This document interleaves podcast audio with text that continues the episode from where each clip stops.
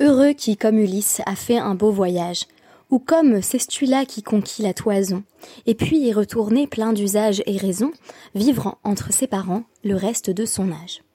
Quand reverrai-je, hélas, de mon petit village, fumer la cheminée, et en quelle saison reverrai-je le clos de ma pauvre maison, qui m'est une province et beaucoup d'avantages. Joachim Dubélé, Les regrets. Shalom à toutes et à tous, et merci d'être de retour sur DAF Yomi pour l'étude du DAF 21 du traité Nedarim, consacré aux vœux. Aujourd'hui, Émile étant parti à New York, on enregistre avec Elie chez vous et ma petite grenouille, qui va être aussi sage que possible. Vous l'aurez compris, on parlera des regrets. Les regrets, en langage talmudique, se nomment charata.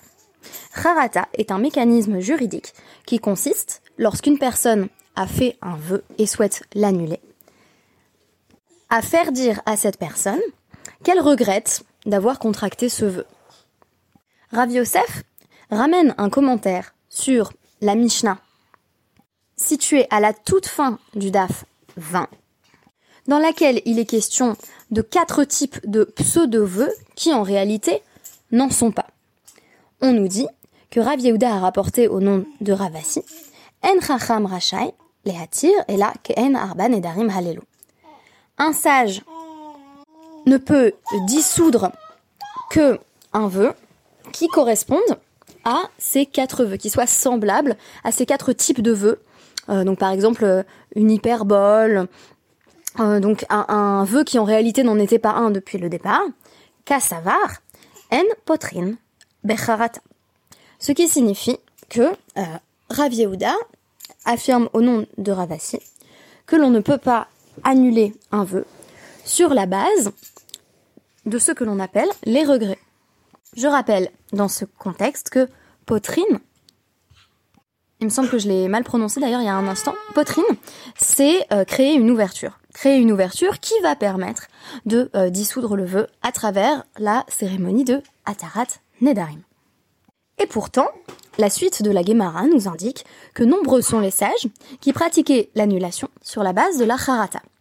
Tout cela nous en apprend beaucoup sur les méthodes qu'employaient nos sages lorsque une personne se présentait à eux en disant j'ai fait un vœu et je le regrette. Par exemple, Hahu Deata, les Kame des Ravuna. Une personne s'est rendue auprès de Ravuna en disant je t'en prie libère-moi de mon vœu. Amarle. Libar Halar, ce qui signifie littéralement est-ce que ton cœur est sur toi? En d'autres termes, est-ce que ton cœur est toujours en accord avec le vœu que tu as prononcé jadis? Un marlé, l'eau. Non, j'ai changé d'avis. Je n'ai plus le même désir de me priver de l'objet ou de la personne dont je m'étais privé qu'au moment où j'ai formulé le vœu. V. Charret. Ainsi, Ravuna l'a libéré. Il l'a autorisé, c'est-à-dire qu'il a dit sous son vœu, simplement en lui demandant Est-ce que tu regrettes? Réponse Oui. Cela suffit. Autre exemple. Hahu Deata.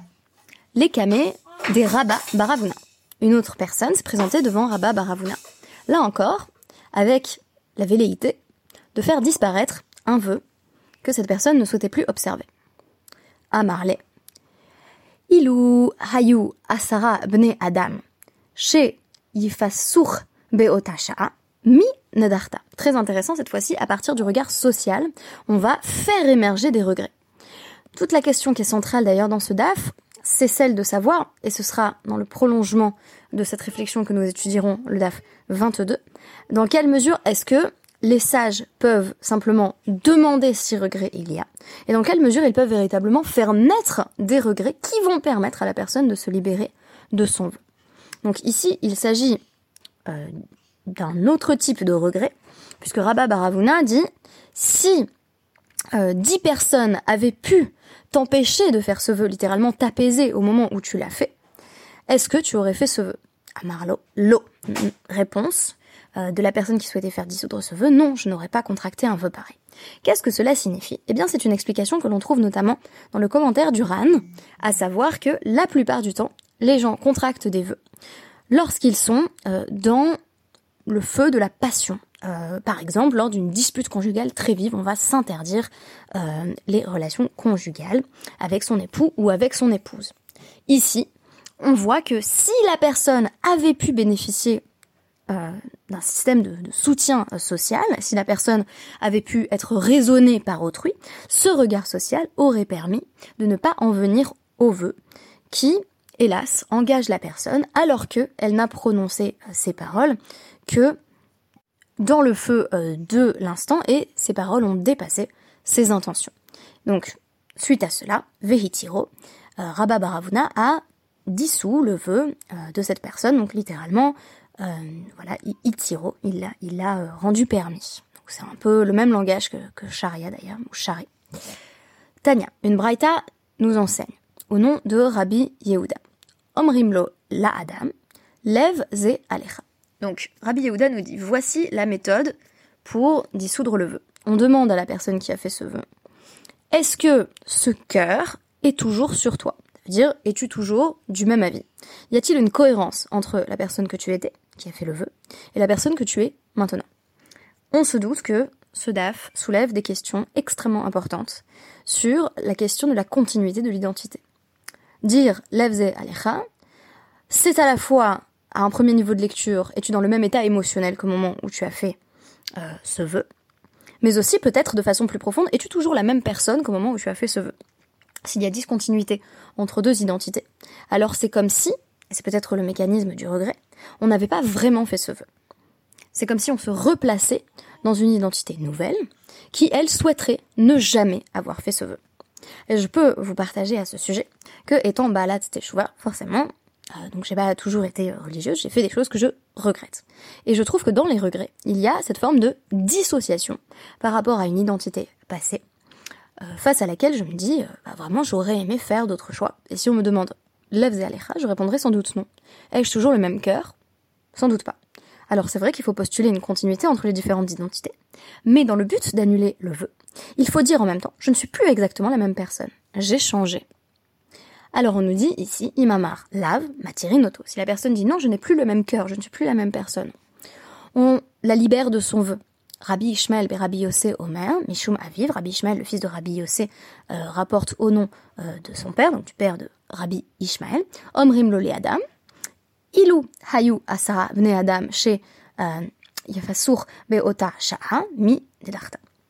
On, on dit donc là plutôt la deuxième version, celle qui a été rapportée dans le cas de Rabba Baravuna, on va dire à une personne, est-ce que s'il y avait eu dix personnes pour euh, te raisonner, t'apaiser au moment où tu étais fâché, quand tu as fait ce vœu, est-ce que tu aurais fait ce vœu? Et si la personne répond non, là de nouveau on la libère. Donc on a euh, deux possibilités pour libérer une personne. L'une est axée sur la continuité de l'identité, donc une question euh, sur cette continuité, et l'autre sur le regard social et particulièrement sur les émotions que l'on éprouvait au moment où on a fait le vœu et qui auraient été susceptibles d'être tempérées si le regard extérieur avait pu intervenir. Donc on nous ramène un siman, c'est-à-dire un, moyen mnémotechnique de se rappeler euh, des sages qui sont impliqués, en l'occurrence, dans, euh, dans, des lois spécifiques sur l'annulation des vœux par le biais des regrets. Donc c'est Assi, Elazar, Yochanan et Yanai. Tout d'abord, une personne s'est rendue auprès de Rabbi Assi, notre premier sage. Euh, et Rabbi Assi lui a dit Kedou tahet. Ce qui signifie As-tu des regrets? Et Très étonnant, la personne lui a répondu L'eau, je n'ai pas de regret. Véchare. Et Rabbi Assi l'a pourtant libéré de son Les commentaires enseignent à ce sujet que euh, la personne a dit euh, l'eau euh, sur une intonation qui amenait à comprendre bien sûr que j'ai des regrets. Ce qui signifie que l'intonation ou l'intentionnalité dans la réponse joue un rôle aussi. On ne demande pas simplement à la personne qui souhaite se libérer de son vœu de dire oui, oui, je regrette, mais d'exprimer, euh, notamment à travers son intonation, qu'elle désire être libérée. De sorte que euh, si je te dis euh, tu regrettes ce que t'as fait, et que je te dis bah non, non, ah, on comprend bien où je veux en venir, et ainsi on peut être libéré de son vœu, même quand on n'a pas exprimé clairement le fait qu'on éprouvait des regrets, pour peu que ça soit compréhensible dans le contexte. Donc il y a une personne qui s'est présentée devant Rabbi Elazar et qui lui a dit libère-moi de mon vœu. Et il a dit euh, Baet Nadour, est-ce que euh, tu voulais vraiment faire ce vœu? Et il a répondu Ilou, lo euh, margezin li, lo bainan klon. Si on m'avait pas énervé, j'aurais pas eu besoin du tout. Et donc, il lui répond Eh bien, Tehe Kebaet, que les choses soient comme tu aurais voulu qu'elles soient. Donc ne prenons pas en compte ton emportement au moment où tu as formulé ce vœu. Et maintenant, c'est une femme qui se présente auprès de euh, Rabbi Yochanan, donc on nous dit Hahi Iteta, des, euh, des, des Adarta les Varta, donc c'est une femme qui avait fait un vœu vis-à-vis de sa fille. Donc c'est un vœu qui pénalisait sa fille, vraisemblablement euh, qui l'a privé euh, de, l'accès au moindre de ses biens à elle. Donc la mère dit euh, je ne veux plus rien avoir à faire avec ma fille. je je veux que toutes mes propriétés deviennent comme un corban vis-à-vis d'elle. Donc elle elle ne peut plus bénéficier de quoi que ce soit qui émane de moi.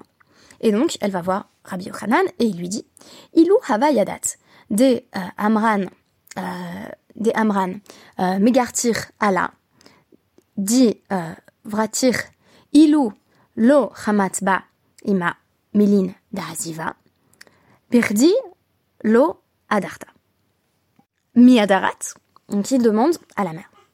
Si tu avais su, au moment où tu avais fait ce vœu, que les voisins allaient en gros jaser et dire, bah si euh, cette fille a été euh, victime en quelque sorte d'un vœu de sa mère, si cette mère a fait le vœu que sa fille ne devait plus bénéficier de quoi que ce soit qui émane d'elle, c'est sans doute qu'elle a vu quelque chose de aziva, quelque chose d'inapproprié, d'indécent euh, chez sa fille, un comportement indigne.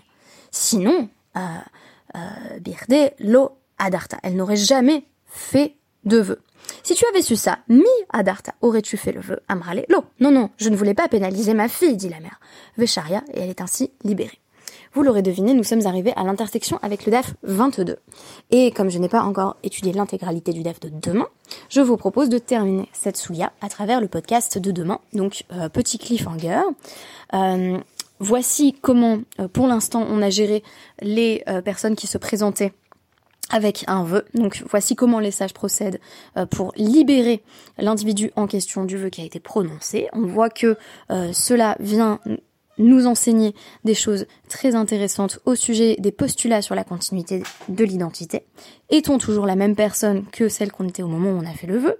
Est-on dans le même état au niveau émotionnel qui justifiait que l'on s'emporte ainsi. Et enfin, est-ce qu'on assumerait ce vœu publiquement, ce qui est une troisième direction de lecture, euh, et c'est un peu, euh, dans le cas de Rabbi Yochanan, euh, l'histoire du regard des voisins. Si quelqu'un me voyait faisant ce vœu, est-ce que je l'assumerais? Est-ce que j'assumerais les conséquences légales et sociales de ce vœu? Et c'est ce qui permet à quelqu'un euh, de sortir de l'engagement qui a été prononcé sans doute de manière trop hâtive. On comprend mieux d'ailleurs à la lumière de ce DAF l'enseignement de Rabbi Meir, en vertu duquel il vaut mieux s'abstenir de vœux euh, tout à fait, puisque ici les vœux sont présentés comme des déclarations quelque peu impétueuses que l'on prononce bien souvent sans euh, tenir compte des conséquences. Merci beaucoup et à demain.